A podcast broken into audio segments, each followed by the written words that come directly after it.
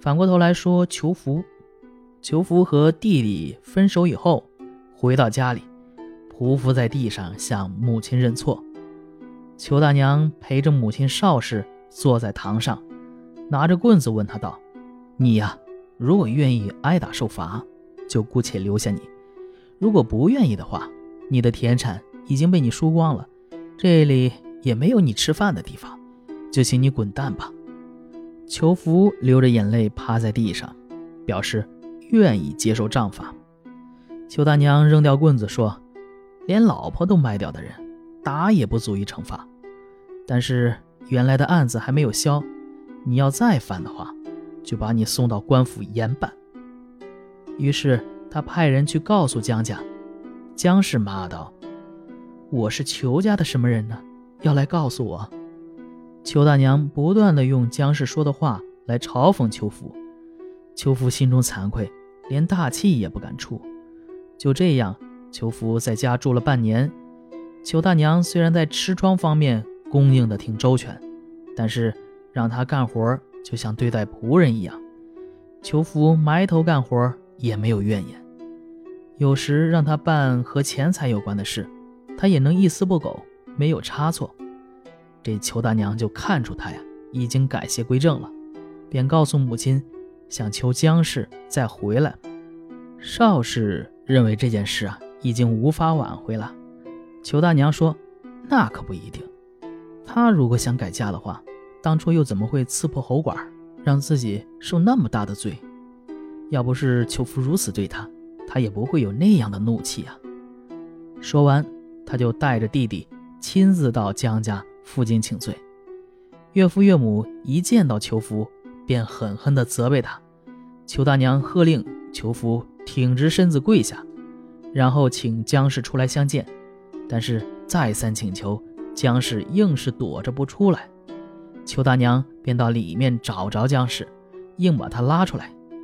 姜氏一出来，便指着裘福连声的唾骂。裘福惭愧不已，汗流浃背，无地自容。江母这才将他拉起来。裘大娘问姜氏什么时候可以回去。姜氏说：“我一向受到大姐的许多恩惠，今天呢，既然是您吩咐我回家，我还有什么可说的？只恐怕不能保证她将来不会再拜我呀。况且我跟她的情谊早已经断了，还有什么脸面和这样一个黑心肝的无赖一起生活呢？”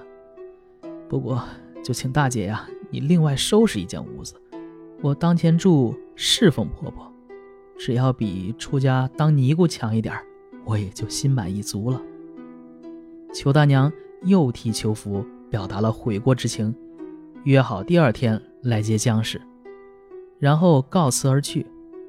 第二天早上，裘大娘派轿子把姜氏接回来，邵氏跪在门口迎接。姜氏也趴在地上放声大哭，裘大娘劝住了他们，摆上酒宴庆祝裘福夫妻团聚。他叫裘福坐在桌子的侧面，然后端着酒杯说道：“我这些年苦苦争回这些家产，并不是为自己谋利。如今弟弟已经悔过，贞洁的弟妹也回来了，请让我把家里的钱粮账册都交还给你们。”我空手而来，仍然空手而去。裘夫夫妇都离开桌子，感动不已，跪倒在裘大娘面前，哭着哀求她不要离开。裘大娘这才留了下来。过了不久，裘路冤案得到昭雪的文书下来了，没几天，没收的田地房屋都归还雇主。魏明大为惊骇，不知道发生了什么变故，只恨。没有什么法子再陷害裘家，恰好裘家西边的邻居发生火灾，魏明假装前往救火，暗中竟然用草席点着了裘路的屋子。这时正巧狂风大作，几乎将裘家的屋子都烧光了，只剩下裘父住的两三间房子。于是，一家人都挤在里面住着。不久。裘禄回来，一家人相见，不由得是悲喜交加。当初呢，范公子接到裘禄写的离婚文书，拿去和惠娘商量。惠娘放声痛哭，将离婚文书撕碎了扔在地上。范公子尊重她的意愿，不再强迫她改嫁。裘禄回来以后，听说惠娘没有改嫁，欢喜的来到岳父家中。范公子知道裘家遭了火灾，就想留他住在家里。裘禄没有同意，便辞别回家。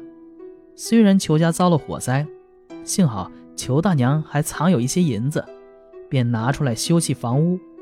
裘福呢，提着铁锹挖地基，突然挖到一个藏有银子的地窖，他连夜和弟弟一起将地窖打开，只见一丈见方的石池子里装满了银子。于是裘家请来工匠，大兴土木，盖起了一座座楼房，雄伟壮丽。简直可以和世家贵族相比美。裘禄感激将军的仁义，筹备了一千两银子去替父亲赎身。裘福要求去接父亲，于是就派了能干的仆人跟他一同前去。而裘禄将惠娘接了回来。不久，父亲和哥哥一同回来，全家团圆，欢天喜地。裘大娘自从回娘家以后。禁止自己的儿子前来探望，唯恐别人议论谋私利。现在父亲回来了，她坚决要求离去。裘福、裘禄兄弟俩不忍他离去，裘仲便将家产分为三份，两个儿子得两份，女儿也得到一份。裘大娘坚决推辞，兄弟俩都哭着说：“要是没有姐姐呀，我们哪里会有今天呢？”裘大娘这才心安。派人叫儿子把家搬来住在一起。有人问裘大娘：“你和裘福、裘禄是异母姐弟，为什么对他们如此关切呢？”裘大娘说：“只知道有母亲，不知道有父亲。天底下只有禽兽才会这样，人怎么能效仿禽兽呢？”裘福、裘禄听了都感动得流泪，派工匠替姐姐修建住宅，和他们自己住的。一模一样。我们的老朋友魏明在做什么呢？魏明啊，在自己反思。这十几年来，越想祸害裘家，越给他们家带来好运，心里不禁深深的惭愧后悔。他又仰慕裘家的富裕，便想和裘家交好。他就以祝贺裘仲返回家园为名，准备了礼物前往裘家拜访。裘福想拒绝他，但裘仲不忍心服了人家的好意，便收下了他送来的鸡和酒。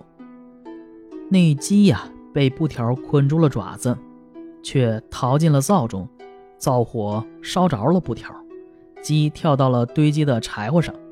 家里的仆人丫鬟看见鸡，却没有注意他身上带着火，不一会儿，柴堆烧着了，也引着了屋子。一家人惊慌失措，幸亏呀人手众多，一会儿就把火给扑灭了。但是厨房里的东西全都给烧光了。裘家兄弟啊认为这个魏明送来的东西不吉利。后来裘仲过生日，魏明又牵来一头羊祝寿，实在是推辞不掉，就把它系在院子里一棵树上。这天夜里，有个小童被仆人殴打，气呼呼地来到树下。解开拴羊的绳索呀，上吊自杀了。裘家兄弟叹息说：“他与其对我们友善呢，还不如对我们不好呢。”从此，虽然魏明殷勤送礼，裘家呀也不敢接受他一丝一缕，宁可给他丰厚的报酬。后来，这魏明老了，穷的是沦为了乞丐，裘家还常常给他吃的穿的，用恩德来回报他。意思是说，哎，命运真是由不得人呐。越是想陷害，就越给人家带来好运。魏明的阴险狡诈，实在是无聊极了。但是受他的善意，却反而得祸，这不是更奇怪吗？由此可见，来自道泉的水，哪怕是一捧，也是污浊的。好，这个故事就讲完了啊。这一篇呢，虽然是短篇小说啊，但是却具有长篇的气象。不瞒大家说呀，我在读这篇的时候啊，我有一种，呃，看大宅门的感觉，就是一个家族啊，几十年或者是甚至上百年的兴衰起落，啊，尽在其中，很有气象。呃，与《聊斋志异》其他篇章相比啊，本篇人物众多，情节繁复，而且呢，个个都很出彩。你甭看啊，你除去主要的两个人物裘大娘和这个反派魏明之外，仅这个裘仲家族就有裘仲，既是邵氏。一开始我以为这邵氏是主角呢，然后长子裘福，长媳姜氏。哎，这姜氏出来的时候，我以为这姜氏是主角。后来呢，次子裘禄啊，在次媳惠娘，以及这个裘仲的叔叔等等啊，他们并非挂名，每个人都有着精彩的重头戏，时间跨度也较长，反映的社会事实啊啊异常的丰富，涵盖了从明末的农民起义发生，到呃清朝国初立法最严啊的旗下逃人事件。这是当时北方农村恶劣的生态环境的真实写照。正是在这样一个环境中，裘大娘啊挽狂澜于既倒，让面临家破人亡的裘家走向复兴。而且人家说的那个话呀，办的那个事儿啊，是真漂亮。裘大娘泼辣干练，一身正气。所谓礼中豪强，稍见灵暴啊，折握刃登门。侃侃争论啊！我拿着刀子上你家门口去，而且呢，心思也颇为细密啊，养母教弟，内外有条。尤其在处理弟弟求福和弟媳归家的问题上，有计谋，有手段，简直就是一个政治家啊！你要这么说，你看弟媳呢，她其实说白了，确实是想回来，但是呢，也确实是对这个求福啊死了心了。但是呢，这个裘大娘办的这事儿啊。就给了弟媳一个台阶下啊，人家就说我就在婆母啊婆母跟前侍奉啊，这其实就是回来，只要人回来了，那夫妻俩总有好的一天呢。这个裘大娘呢啊，真的就是一个政治家，她虽然方正廉洁，但是在个人利益上也不退缩。之前呢，每归宁馈赠不满其志，折武父母，往往以粪去。但是呢，啊，我不想要的东西啊，是你的东西，我也不争不抢，啊，只不过最后呢，父乃惜产而三之，子得二，女得一也，啊，父亲非得要给的啊，这我也就受着。但是呢，在父亲回来之前，我这些东西啊，都是我俩弟弟的，我一分都不要。这个啊，别说女子，男子又如何呢？所以说呀。啊，当然，按照现在的继承法，女性和男性子女都享有呃同等的财产继承权，这是理所当然之事。可是那是在明清时代呀，那时候啊，女子来分家啊，那绝对是凤毛麟角。所以这个结局固然是对裘大娘支撑家庭的报答，而裘大娘也是当仁不让了。与之遥遥相对的是，处心积虑坑害裘家的魏明啊。我都感觉这是一个丑角了，不是不是一个坏人，像一个丑角。可是呢，事与愿违，魏明的阴谋诡计恰恰啊，或直接帮助了裘家，或为裘家人提供了历练。但明伦概括此篇说：“能负裘氏之业者，全赖大娘；而能成大娘之名者，全赖魏明也。”啊。然后呢，还有一个小典故，就是《聊斋离曲》中这个范彦禳啊，也是根据这篇改写而成的。好，这一篇就结束了。我是小老肖，咱们下一篇接着聊。